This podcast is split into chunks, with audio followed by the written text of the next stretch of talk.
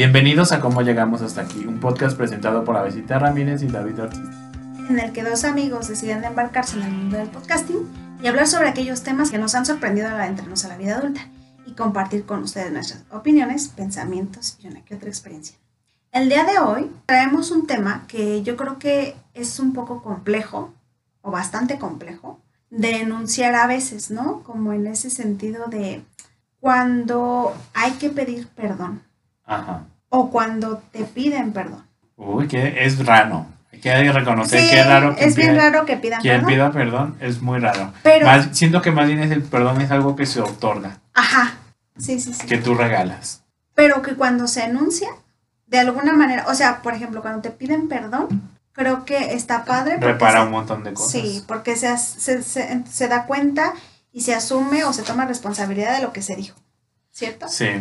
Y está muy fuerte. Yo quisiera preguntarte, David, como ya entrándonos un poquito a este tema, eh, ¿cuándo crees que fue la primera vez que pediste perdón? O si lo has hecho. Pues creo que es que el perdón, digamos que banalmente lo pedimos a diario, ¿no? Como este Chocas con alguien. Ajá, Ay, perdón. ajá, chocas con alguien, te bajas de la combi, ay, perdón. Pero no creo que nos refiramos a esa clase de como de educación, Claro que no, no. sino hablamos como del acto en el que se busca reparar una auténtica, pues, falta, no sé si decirlo así, un error, ¿no? El reconocimiento también creo que implica mucha responsabilidad Sí. de hacerte cargo de eso que ocurrió y porque creo que cuando se pide perdón no solo se pide perdón, también se repara, ¿no? No es- son palabras vacías, sino son palabras que nos implican. Claro. Entonces, concibiéndolo así, como palabras que te implican, como reparación, como más allá de un formalismo de la educación, sí, yo creo que mm, un perdón que tengo muy, y luego también que se pide, ¿no? En la religión, el perdón a Dios. Ay, ya sé. Ajá, mediante la confesión y así. Pero creo que yo puntuaría un, un recuerdo mío que tiene que ver es con en un momento muy estresante para mí y mi familia, que era la enfermedad terminal de, de mi papá. Ujú. Y no me acuerdo ni por qué fue, pero sí me acuerdo que fue una ofensa muy horrible, espantosa, grande a un familiar mío. Ujú. Y yo me di cuenta eso y como al día siguiente, ¿no? Que pues la había regado. O Ujú. sea, que había sido cruel, que había sido insensible, que no había sido justo. Y me acuerdo que estábamos en el hospital, ese familiar mío y yo, y pues pedí disculpas. Y no sé, lo hice como de corazón porque sentí que había estado totalmente fuera de lugar y que lo había hecho, no, no me acuerdo si lo había hecho con esa intención de ofender, pero sí había tenido esa connotación ujú. Y no porque lo interpretara, no, porque ahí es otro costado de los que piden perdón pero no piden perdón, sino que dices, ay, perdóname, si tú lo mal- malinterpretaste, Interpretaste. eso no es pedir perdón, no es reconocer que lo que tú hiciste ofendió hizo daño, ¿no? Y recuerdo ese momento y me dijo esta persona, ah, pues no te preocupes, ya a lo mejor no significó nada para esa persona lo que yo le había dicho, pero para mí sí, y fue como, pues, descanso, Sí, sí, sí. Relief. Ujú. Y entonces es, es el que yo recuerdo de que pedí perdón. Sí. Y creo que cuesta mucho trabajo, ¿no? Ajá. O sea, yo me acuerdo también de la primera vez que lo dije. Y esa también fue, yo creo que siempre, siempre tiene que ver, o sea, yo creo que a lo mejor el, el que cuesta más trabajo es decirlo a alguien que quieres tanto o a alguien que es muy de la familia, Ajá. ¿no? Porque yo me acuerdo que también la, la, la primera, o sea, más bien la primera vez que yo pedí perdón por lo que había dicho, fue a mi mamá. Ajá. Y o sea, recuerdo que a mí me, o sea, como que momentos previos a decirlo, pensaba en, pero ¿cómo lo digo? ¿Cómo lo formulo? Es Pero, muy fuerte. O sea, era como de, es que, es que no, no, no pueden, o sea, siento que no me van a salir esas palabras, ¿sabes? Pero sí, justamente cuando, cuando las dije, si viene un descanso tremendo. Claro. Porque, claro, asumes que hay un error y lo estás enmendando. Ajá. O en medida de lo posible tratas de, de arreglarlo, Ujú. ¿cierto? Entonces yo me acuerdo que sí, yo también había- estaba discutiendo con ella y sí le dije también algo muy feo. Y, o sea, yo creo que la visión con los papás pasa de que a veces no los comprendemos hasta que vamos creciendo. Ajá.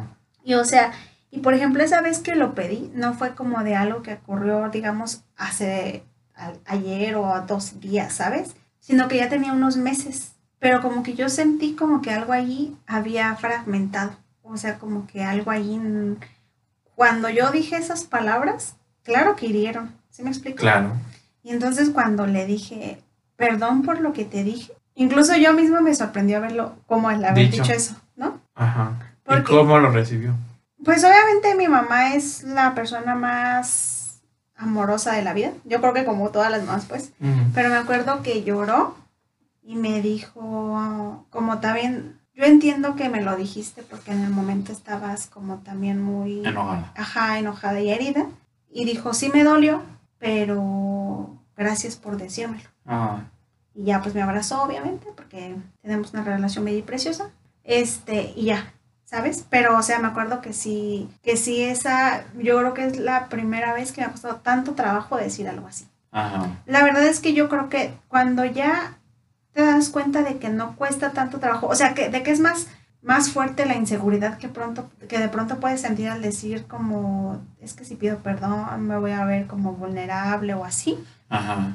Creo que cuando dejas eso, se te hace más fácil pedir perdón. Y ojo, aquí porque son, pues son familiares que nos aprecian. Ajá, Pero eh, la respuesta a un perdón puede ser el no. ajá, el no. Y hay que asumir eso.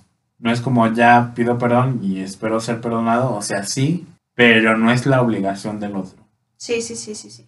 Y ya pues verá cuándo es el momento, ¿no? O si te perdonan. Pero eso no, no te inhibirá, ¿no? Y pues Ajá. tú ya hiciste tu parte. Sí. Pero el otro no necesariamente está obligado Yo de ahí quiero, a otorgar. quiero justamente compartir uno, porque, y ese no sucedió hace mucho, fue en mi otro trabajo. Había unos chicos con los que estaban dando su servicio ahí Ajá. y ocurrió un asunto entre que ellos se querían eh, cambiar, ¿no? Hacer otras cosas.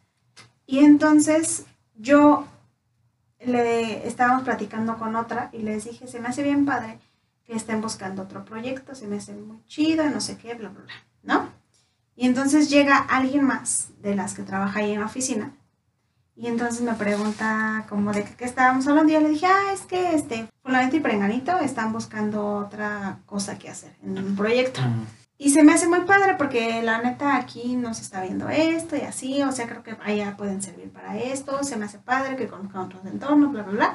Y así no quedó. Y resulta que esta persona a la que le dije eso va con directivos y les dice como, ah, pues fulanito y perenganito se van a salir. Ajá, con el chisme. Ajá, entonces lo hace con el propósito de joderlos a estos chicos. Ajá. Porque, o sea, no, pues entonces ahora hay que retenerlos y más tiempo y no sé qué. Y entonces yo cuando después me entero, y no por ellos, sino por otras personas que ahora se las estaban haciendo difícil porque ya no les querían liberar sus servicios. Ajá. Uy, David, o sea, yo me sentía terrible. Porque indirectamente, por mí, había causado ese, ese error, ¿no? Entonces, y, y sí me sentía como me veían como con recelo, ¿sabes? Ajá. como de chica, es que ya nos Ajá. ¿Qué jodiste? ¿no? Ajá. Y entonces yo me acuerdo que sí me acerqué a ellos y les dije, ¿saben qué? Creo que necesito pedirles disculpas porque yo compartí lo que habíamos hablado entre nosotros. Le dije, pero no me fijé que en ese momento fulanita también como que estaba mal compartírselo. Le dije, o sea, yo pensé como que le iba a dejar cool, como de, ah, pues estamos de dialogando entre nosotros, padre. Ajá. Le dije, pero ahora entendí que ella subió con directivos y lo dijo. Y entonces me dijeron como de, ay, no, no manches. No, o sea, sí también nos- nosotros nos pensábamos y por eso cambiamos un poquito la actitud, porque dijimos, no, pues es que ella ya nos fue y nos ventaneó, no sé qué, bla, bla, bla. Pero aquí va el asunto. Aceptaron esas disculpas, ¿no? Pero de ahí ya la actitud era diferentísima. O sea, ya casi no hablábamos, no compartíamos cosas ni opiniones, ya cada quien se fue alejando y así. Y ojo, ahí lo que decía David, ¿no? Puede ser que, entre comillas, se acepte esta Ajá. disculpa, pero ya las cosas no vuelvan a Sí, no implica como que todo vuelva a andar como antes, Ajá. Sino pues simplemente cada quien por su lado. A mí me encanta un documental de Eva Moses. Eva Moses es una fue una sobreviviente del Holocausto. Ella era en esa entonces una niña, no me acuerdo de qué país de Europa, que tenía una familia judía, ella tenía una hermana gemela y pues fueron llevados a Auschwitz y a Birkenau, que es el otro campo de concentración que está cerca de Auschwitz. Entonces fueron separadas las niñas de su madre, su padre, nunca lo volvieron a ver. Y ellas cayeron en las manos, en las garras del doctor Mengele, que era un, Ah, que era un doctor, que hace experimentos. hacía experimentos con gemelos para, pues, con eh, fines raciales, ¿no? De a ver qué se podía aplicar, de ese saber, al proyecto nazi. Y entonces hicieron muchos experimentos con ellas. De hecho, en un momento enferma muy gravemente la hermana gemela y ella pues también. Afortunadamente no mueren, sino viven la liberación de los campos, pero ellas regresan a un mundo sin familia, a un mundo que no conocen a pues su mamá exterminada, su papá también, todos. Creo que quedaron a vivir con una tía. Y entonces, durante mucho tiempo, Eva Moses quería encontrar al doctor Mengele para que se hiciera justicia. Ella funda una asociación que se llama Candles, que es niños sobrevivientes del doctor de los experimentos, algo así, que es en inglés las siglas, Children. um, no me acuerdo. Ajá. Y entonces no lo encuentra, parece que está en Argentina, parece que murió ahogado, y es algo que ella lucha muchísimo para hacer justicia. ¿Dónde está el doctor Mengele? Contacta a los otros gemelos sobrevivientes del doctor y pues hace un movimiento que exige el juicio. De hecho, hacen un juicio como sin, en ausencia del doctor Mengele y se enteran que murió, que murió ahogado en, me parece que o en Argentina o en Brasil, algo así. Ajá, donde fue a huir, donde huyó. Entonces, ella en un momento, su maestra de, ay, no me acuerdo de qué, sería de inglés, porque ella no hablaba inglés, le dice que quizá este, tendría que liberarse ya, porque era algo que le afectaba mucho toda su vida, estaba construida en como buscar justicia y atrapar al doctor Mengele, a que se con los criminales de guerra, ¿no? Con los nazis. Entonces le sugiere de que quizá lo podría perdonar, que tendría que hacer algo, ¿no? Y a, Eva Moses se le ocurre perdonar al doctor Mengele. Y pero va más allá y perdona a, a los nazis. Entonces te escribe una carta donde que dice, es a título personal, no hablo en nombre de todos los judíos, lo hago por mi propia paz, lo hago por mí, le otorgo el perdón, me libero con esto de, pues, de esa experiencia. Y de hecho se hace muy famosa, a Eva Moses le hacen un pequeño documental en BuzzFeed y un programa también en, en el canal de documentales alemanes, que no me acuerdo cómo se llama. Ujú. DW, me parece. Está en YouTube, estaba, eso es lo interesante.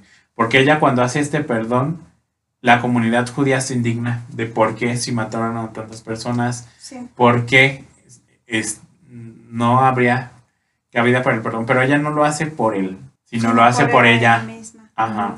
Entonces ella tenía un museo del, del holocausto en su estado, porque vivía en Estados Unidos, y se lo queman.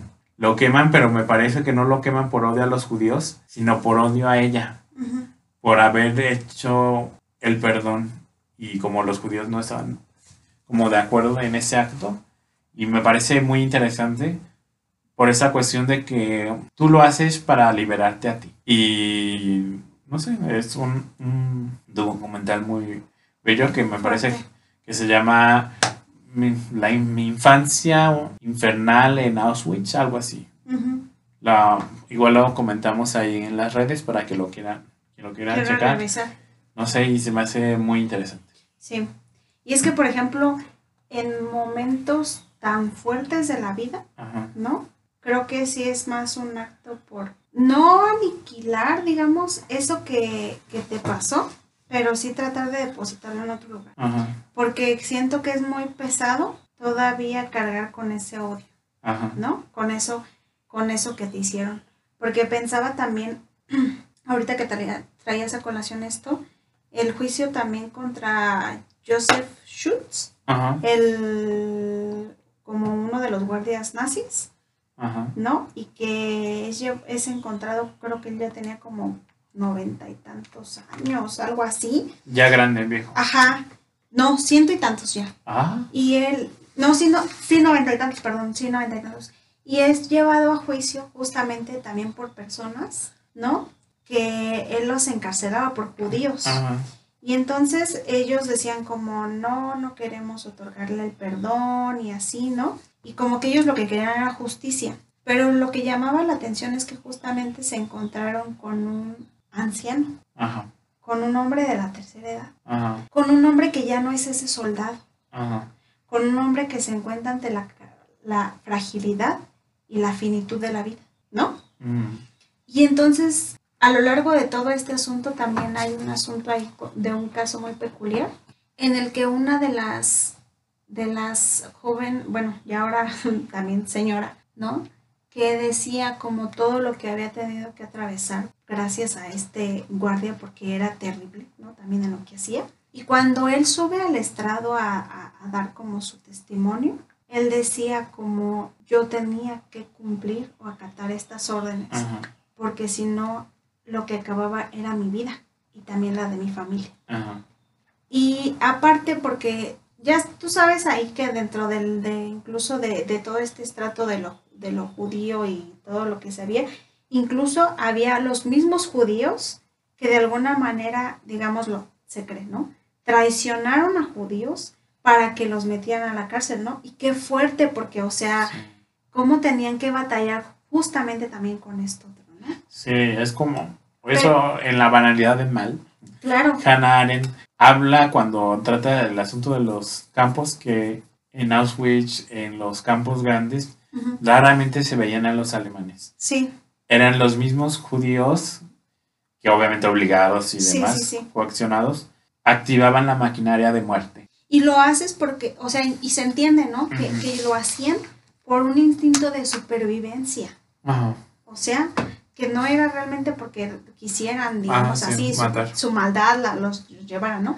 Entonces, sí es, debe haber sido algo bien complejo. O sea, por ejemplo, pensemos también en cuando alguien, no lo sé, ¿no? A lo mejor muy ficticio esto, pero sí pasa, que alguien enferma de gravedad y, digamos, fue el peor papá o la peor mamá del mundo, nunca estuvieron ahí y a veces piden el perdón de los hijos, ¿no? Ajá. Y qué complicado es porque a lo mejor sus acciones, digámoslo como en el sentido de nuestra cultura, no fueron porque, porque ellos quisieran, sino porque de alguna manera también crecieron este, como aplicando este, castigos, golpes, ¿no? Y los vuelven a repetir, porque Ajá. no habían pensado en que, ah, sí puedo hacer algo diferente, porque se me hizo fácil también ser así, ¿no? Y cómo cuando ya, digamos, se enfrentan a estas situaciones tan de la vida y la muerte, posicionan las cosas desde otra perspectiva. Ajá. Que ojo, sí, de, sí digo yo, no dejan de enunciar lo que sucedió, pero cómo de verdad ya no te enfrentas a eso mismo que alguna vez te, te produjo ese daño, Ajá. ¿no? O sea, como en el sentido de sí, pues yo también diría como, a mí me enojaba muchísimo como este ex guardia, pues sí, o sea, era terrible y los, y los golpeaba y los cortaba, y, o sea, y hacía cosas tan atroces, pero sí, ya no era el mismo señor de noventa y tantos años que estaba yendo a juicio. ¿Y en qué concluye? Eh, finalmente él muere. Él Antes muere de- antes de que se concluya el juicio. Le alcanzó la muerte. Sí, pues también, ¿por qué no hacerse cargo? O sea, tienes 50 mil años y, o sí. sea, pues ni modo. Y algo que sí, sí, sí, sí se escuchaba muy dentro del discurso de él era Ajá. eso, ¿sabes? Como que de pronto se escudaba como mucho en ese de, no, yo no lo quería hacer y así. O sea, y, y, de- decías, bueno, sí se entiende, señor, ¿no? Pero de pronto tenía algunos tintes como ahí de, pues es que yo también tuve que rehacer mi vida y así. Ah, Pero, pero en otras condiciones, ¿sí me explico? Ajá. No, claramente no, no era- ahora era la víctima. Ajá, entonces como que yo decía, sí, pues señor, iba bien, Ajá. iba bien usted hasta que dice esta cosa, ¿no? Entonces de pronto, fíjate, de pronto también ahí me daba cierto coraje con este señor, porque él como que sí seguía muy desde lo privilegio hablando, pero sí, o sea, al final de cuentas, y ahí, y sí, una de las, te digo, de las chicas también hacía una, un, una anuncio ahí, ¿no? En el juicio, durante el juicio, que pues ella trata, ¿no? De perdonarla porque sabe que ese odio más bien la va a consumir. Está interesante y siento que el perdón solo tendría que venir precisamente de las personas que experimentaron pues El abuso. el abuso. No es como sugerencia de, ah, pues ya perdónalo para que te liberes, sino es algo que ocurrirá o no ocurrirá. Ujú. Sí tiene efectos benéficos, sí, pero como coaccionar, el perdón siento que es revictimizar, ¿no? Sí, Como perdónalo ya, por... por, ajá. Ajá. Sí, sí, sí. Y de hecho, fíjate, ahorita me haces pensar como en cómo lo- de pronto normalizamos eso, eso justamente en conductas como violentas o así. Y recordaba un caso que hubo aquí en Morelia recientemente de una chica que fue acosada en la calle mientras ella trataba de llegar a su destino. eh, por un sujeto y cómo Ah, este, este sujeto se va- o sea, la sigue por calles, no solamente digamos por una o dos Un cuadras, tramo. o sea, bastante largo, ¿no? Y entonces de pronto la misma, o sea, ella diciendo, es que yo no lo conozco y tratando de que alguien le ayudara, lejos de que alguien la se acercara a decirle, oye, ¿estás bien? Le gritaban, ya perdónalo. Y él decía, ay, sí, sí, sí, sí, es mi novia y no quiere perdonarme, ¿no? Ajá. Como justificando su violencia hacia ella. Románticamente. Ajá, entonces, qué atroz, ¿no? Que, que hasta eso, que no confiemos en justamente lo que est- está de- de- diciendo justamente la víctima. Sí, y por más empatía, por más cercanía, no se tiene idea de lo que la otra persona vivió o experimentó. Sí. En situaciones de violencia, en situaciones de robos, en situaciones de asalto, o sea, quien habla son quien lo experimenta, ¿no? Sí. Y pues ahí está la posibilidad de escuchar. Y que dejemos de romantizar ese tipo de cosas, Ah, ¿no? sí. O que dejemos de decir que porque cómo iba vestida, que porque cómo ah, se ve, que porque cómo es, que porque cómo... No, o sea, veamos lo que se está denunciando y, a- y atender a eso que se está ajá, ajá. Sí, pues yo creo que podemos detenernos ahí, Avisita. Claro, Y pues agradecer a nuestros escuchas, pedirles que nos den una review de 5 estrellas en Apple Podcast. y en Spotify, que nos sigan en nuestras redes, en cómo llegamos podcast, en Facebook e Instagram. Y pues nos estamos escuchando la próxima semana. Adiós. Bye.